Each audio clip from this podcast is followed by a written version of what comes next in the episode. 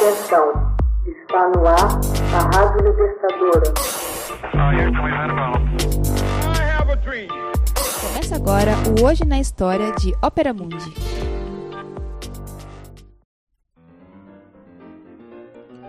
Em 29 de janeiro de 1895, nascia em Rio Grande, município gaúcho na fronteira com o Uruguai, Aparício Fernando Torelli, o Barão de Itararé. Ele foi jornalista, escritor, um dos pioneiros do humor político e vereador comunista caçado em 1947.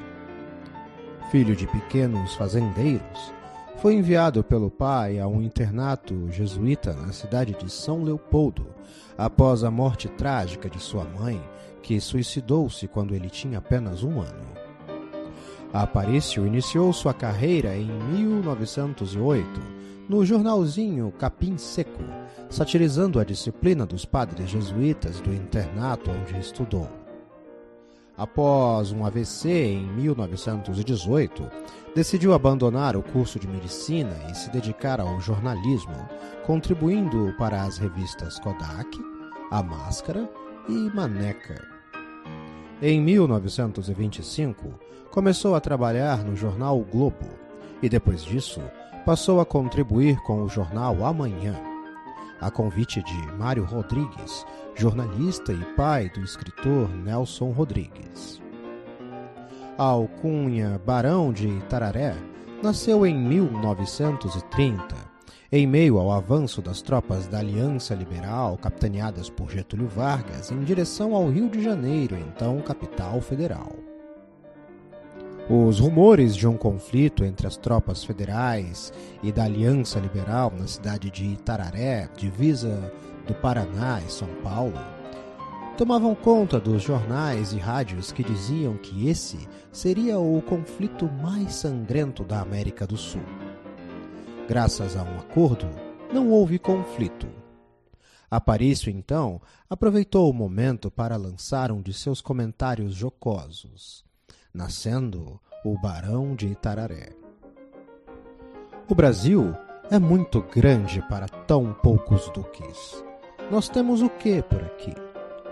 O Duque Amorim, que é o Duque dançarino, que dança muito bem, mas não briga, e o Duque de Caxias, que briga muito bem, mas não dança. E agora eu, que brigo e danço conforme a música.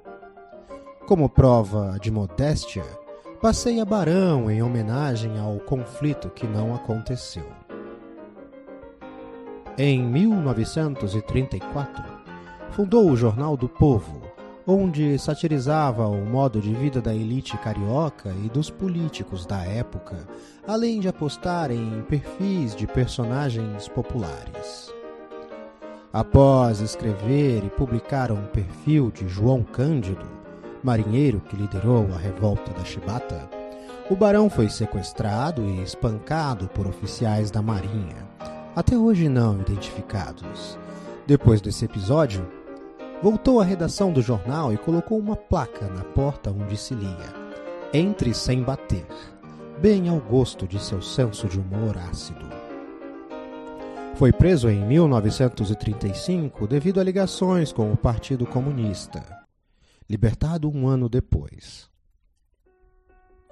Em 1945, foi eleito vereador carioca pelo PCB, que havia eleito 18 das 50 cadeiras, com o lema de campanha: mais leite, mais água, mas menos água no leite. Em 1947, foi cassado quando o PCB entrou novamente na clandestinidade.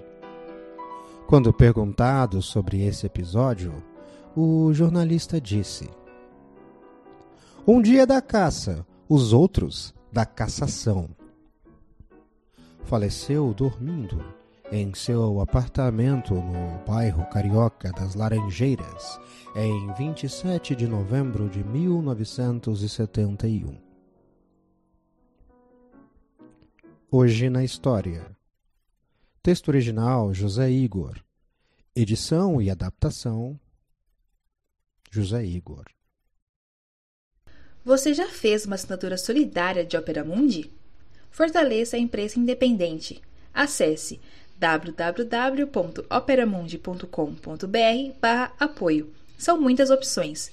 Você também pode fazer um Pix usando a chave apoie.operamundi.com.br. Obrigada!